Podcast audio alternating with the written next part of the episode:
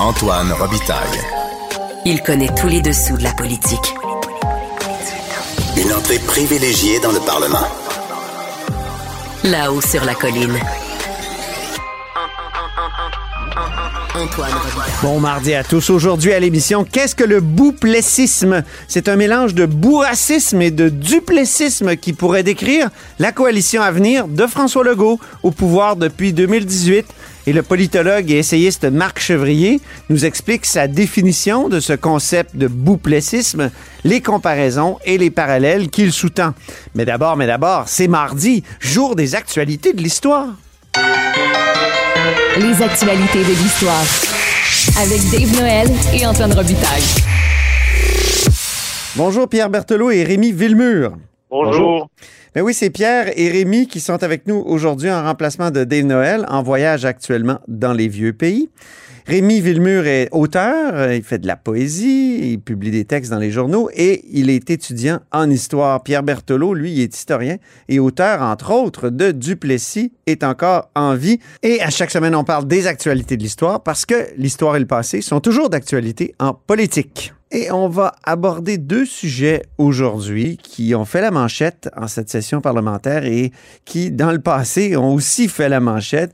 C'est d'abord la rémunération des députés, le salaire des députés, comme on dit souvent, et aussi euh, l'immigration, le thème de l'immigration qui a été extrêmement présent.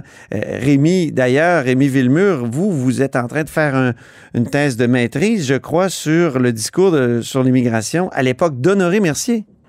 Oui, j'ai étudié le- le- les débats parlementaires à l'Assemblée législative, qui est l'ancien nom de, de l'Assemblée nationale avant la, la- réforme des institutions de, de Jean-Jacques Bertrand.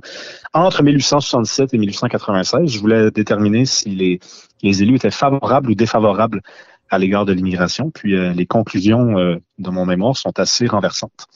Ah oui, quelles sont-elles? On va être renversé. Ben, oui, ben écoutez, euh, tenez-vous bien. euh, on nous avait dit donc dans, l'historiographie, les, les historiens s'entendaient pour dire que les élus du Québec, donc que ce soit les élus de la Chambre des communes, mais du Québec ou de l'Assemblée législative, étaient très, très défavorables à l'égard de l'immigration. J'ai renversé complètement le, le truc. En fait, c'est totalement faux.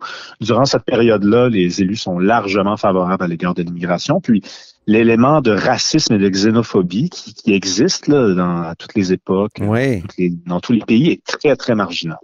Ah oui. Et Honoré Mercier, lui, en particulier, vous dites qu'on peut faire un parallèle avec François Legault. Sur le plan d'immigration, comment ça se présenterait? Ben, sur le plan de l'immigration, c'est que Honoré Mercier, avant de, de devenir premier ministre en 1887, il est euh, dans l'opposition et il a des, il tient des propos qui sont plus critiques à l'égard de l'immigration ou qu'on pourrait qualifier de plus défavorables à l'égard de l'immigration. Tout comme François Legault Oui. semble le faire lorsqu'il est en élection, à tout le moins. Oui. Mais, ouais, et là, et lorsque Mercier arrive au pouvoir en 1887, eh bien, euh, soudainement, il revire son capot et c'est un peu la même chose avec euh, avec Legault. Donc, j'ai j'ai des quelques j'ai quelques exemples en tête. Euh, Mercier, euh, quand, donc quand il est dans, il n'est pas au pouvoir, quand il est dans, dans l'opposition, on sait, on le sait très proche du curé Labelle qui veut euh, rapatrier les Canadiens français qui se sont exilés depuis la moitié du siècle et qui vont revenir euh, principalement à partir des années 30. Mais pourtant, euh, Mercier, lui, euh, il se demande si les Canadiens français qui sont aux États-Unis sont, sont encore des Canadiens français. Donc, euh, Ah. le niveau de suspicion de Mercier à l'égard de l'immigration est tel qu'il se demande même si les Canadiens français qui sont aux États-Unis depuis 40, 50 ans ou même 20, 30 ans sont encore des, des Canadiens Il français. se demande s'ils n'ont pas été dénaturés par euh, les États-Unis. Ouais, ben, ce qu'il dit exact- exactement, je peux le citer, il dit ils ont appris à vivre d'une manière dont ils ne pourraient plus vivre dans la province de Québec. Donc, ils ont peut-être des mœurs différentes, euh, ils ont peut-être euh, perdu l'habitude du sol, parce que bon, la société est quand même très rurale encore dans ces années-là. Mhm. Donc, il se demande en fait si c'est une bonne idée d'aller les chercher. Euh, un autre événement qui est, qui est, qui est encore un, disons, qui nous rappelle un peu François Legault, euh, c'est euh, en 1880, donc euh, il est Oui. vraiment avant de vraiment longtemps avant de devenir premier ministre. Il tient des propos. On, on se rappelle à l'époque, la presse est très partisane. hein. Il y a des journaux qui sont Oui. résolument libéraux, des, jour- des journaux qui sont résolument conservateurs. Et, On et se souvient qu'en une du Soleil il était écrit organe du Parti libéral. Ouais, donc on, on se cachait même pas. Euh, et, et Mer- et Mercier, donc, en 1880, il est à l'Assemblée législative et là, il va dire, écoutez, je suis pas l'adversaire de l'immigration, mais euh, je trouve qu'on a dépensé depuis 13 ans, donc depuis 1867, beaucoup d'argent pour l'immigration sans avoir aucun résultat pratique. Ah oui. Le, lend- le lendemain, dans la presse conservatrice, il est éclaboussé complètement. Il est présenté comme, là je cite les journaux, opposé à l'immigration des étrangers, guidé par des préjugés de race qui ne lui font pas honneur. Ah oui. Donc là, ouais, ouais, ouais. Donc euh, le lendemain, il revient à l'Assemblée législative et là, il s'excuse, mais il précise sa pensée. Ça m'a rappelé François Legault. Ben Donc, oui. Il devait constamment, durant la campagne électorale euh, de 2022, revenir sur ses propres propos, euh, adoucir ses propos et répéter finalement que l'immigration est une richesse. Je me tourne vers Pierre Berthelot maintenant. Euh, Pierre, vous êtes un expert de Duplessis. Et euh, vous allez voir, dans le deuxième bloc de l'émission, j'interviewe Marc Chevrier, qui fait toutes sortes de parallèles. Euh, lui, il dit que euh, François Legault, c'est une sorte de, euh, de, de bout duplessiste. Donc, il fait, il fait un mot valise entre Bourassa et duplessiste.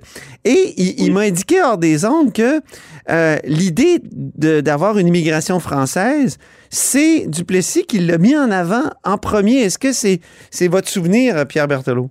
Bien oui, euh, Maurice Duplessis va se montrer euh, plus sensible, je dirais, à l'immigration d'origine euh, française ou francophone. hein. On peut inclure les Belges et les Suisses. Oui, les Belges aussi, c'est vrai, oui. Exact. Donc, à la fin des, des années 50, après euh, la Seconde Guerre mondiale. Mais je vous dirais que dans l'ensemble, Maurice Duplessis a une position euh, essentiellement clientéliste, électoraliste par rapport à l'immigration. Mhm. Donc, euh, du- durant euh, les années 30, il va se montrer assez défavorable à l'immigration comme une majorité de Québécois. Après la guerre, il va se montrer plus sensible à certains euh, certains immigrants, en particulier euh, les réfugiés hongrois à partir de 1957.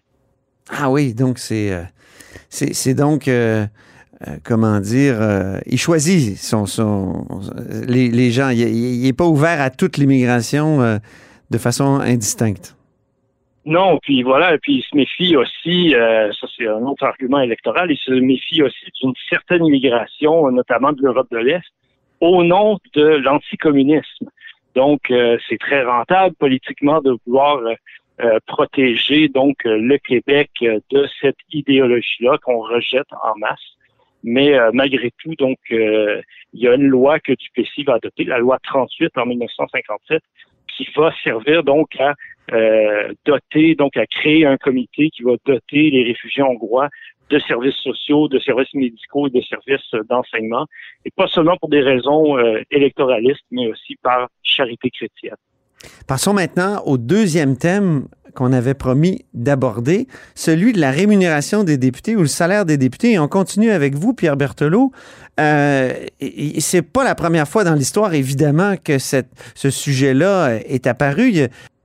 Pour continuer sur Duplessis, euh, Pierre Berthelot, euh, lui aussi a été pris avec une, des critiques assez sévères sur le salaire versé aux députés. oui, en effet, et, euh, Maurice Duplessis, donc, euh, va euh, faire face à des critiques dans une période extrêmement difficile, la Grande Dépression. Donc, on Ah oui. se retrouve à l'automne 1936. L'Union nationale vient de prendre le pouvoir, euh, mettant un, un terme à 40 ans de pouvoir libéral. Euh, une des promesses électorales de l'Union nationale en, en campagne, c'était de réduire le salaire des députés euh, s'ils étaient portés au pouvoir. Ah oui, L'Union OK. nationale, oui. Ça, pourrait être, ça pourrait être une promesse aujourd'hui d'un conservateur contemporain. On pense à, évidemment à Éric Duhem. Ben exactement. Donc, euh, on s'étonne euh, d'ailleurs qu'il ne l'ait pas proposé euh, aux dernières élections. Mais enfin, euh, pour montrer donc la solidarité euh, de la part des élus envers les chômeurs, envers la population qui avait euh, euh, donc qui souffrait de la misère du chômage, on va proposer euh, sous Duplessis en novembre 36 une baisse de 18,5% du salaire du premier ministre, 14% du salaire des ministres et 10% pour le salaire des députés. C'était c'était une mesure qui avait aussi été proposée et adoptée par le gouvernement fédéral en 1931, Ah. mais qui n'avait pas donné vraiment euh, de, de- de sympathie, de mouvement de sympathie dans la population. ça a été appliqué finalement, euh, cette, cette baisse? Ça a été adopté, mais quelques mois plus tard, eh bien, les députés ont décidé de se re- revoter des augmentations pour rattraper les salaires. Ah bon? OK. Puis, euh, on sait que François Legault est un admirateur de René Lévesque. Est-ce que René Lévesque aussi a dû faire face à, à ce type de, de critiques sur le salaire des députés quand il était premier En- ministre? En effet, ben, même euh, avant, euh, quand il était dans l'opposition, en 1971, alors qu'il était chroniqueur au Journal de Montréal, Oui. René Lévesque critiquait le gouvernement de Robert Bourassa en le traitant de quêteux à cheval pour se donner des augmentations de salaire alors que une grande partie de la fonction publique, la fonction parapublique, avait un retard de, de salaire à, à rattraper elle aussi. Ah en oui. même temps, oui, en même temps, les députés du Parti québécois, qui avaient une attitude très similaire à celle qu'on a vue avec euh, Québec solidaire euh, durant la session, refusaient les augmentations de salaire pour les mêmes raisons.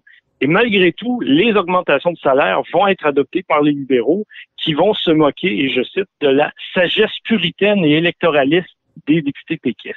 Ah oui. Euh, Donc, la Oui. coalition Avenir Québec aurait pu dire ça, d'ailleurs, à Québec solidaire et au Parti québécois? Oui, puis même que elle-même, lorsqu'elle était dans l'opposition, la coalition Avenir Québec, en 2013 de mémoire, s'opposait aussi à l'augmentation de salaire en disant que c'était la crise économique, puis on n'avait pas les moyens, puis que c'était injuste pour les travailleurs. Rémi Villemur, à l'époque d'Honoré Mercier, la question des salaires et de la rémunération des élus, c'est- c'était présent? Euh, Par ma connaissance, euh, moi j'ai étudié 30 ans de débat parlementaire, c'est pas quelque chose que j'ai vu passer, euh, euh, pas du tout, en fait, non. C'était pas une époque où on a mis fin à la possibilité d'être euh, un élu à Québec et à Ottawa en même temps? Euh, je pense que c'est un peu plus tard, donc c'est euh, tournant du 20e siècle, il me semble. Euh, mais ce qui est certain, c'est qu'à l'époque, effectivement, là, ce qui, retient l'attention, c'est effectivement la, gestion des fonds publics, mais on n'a pas, on dirait que la- le prestige qui accompagne la fonction de, de député, parce que quand on, on- on souhaite baisser ou augmenter le salaire, c'est souvent en fonction de ce que la population pense. hein. C'est- Oui. C'est c'est souvent une réplique à une réflexion qui est en, qui est en cours dans la population, mais au, à l'entrée du Québec dans la Confédération, c'est pas quelque chose qui alimente euh, les discussions, euh, à ma connaissance, euh, dans la population. Donc, on, on continue d'avancer puis on continue d'essayer de faire progresser le Québec. Et pour terminer, Rémi, on va revenir à la question de l'immigration. Vous croyez qu'il y a un autre parallèle qu'on peut faire entre Honoré Mercier et François Legault, une fois arrivé au pouvoir?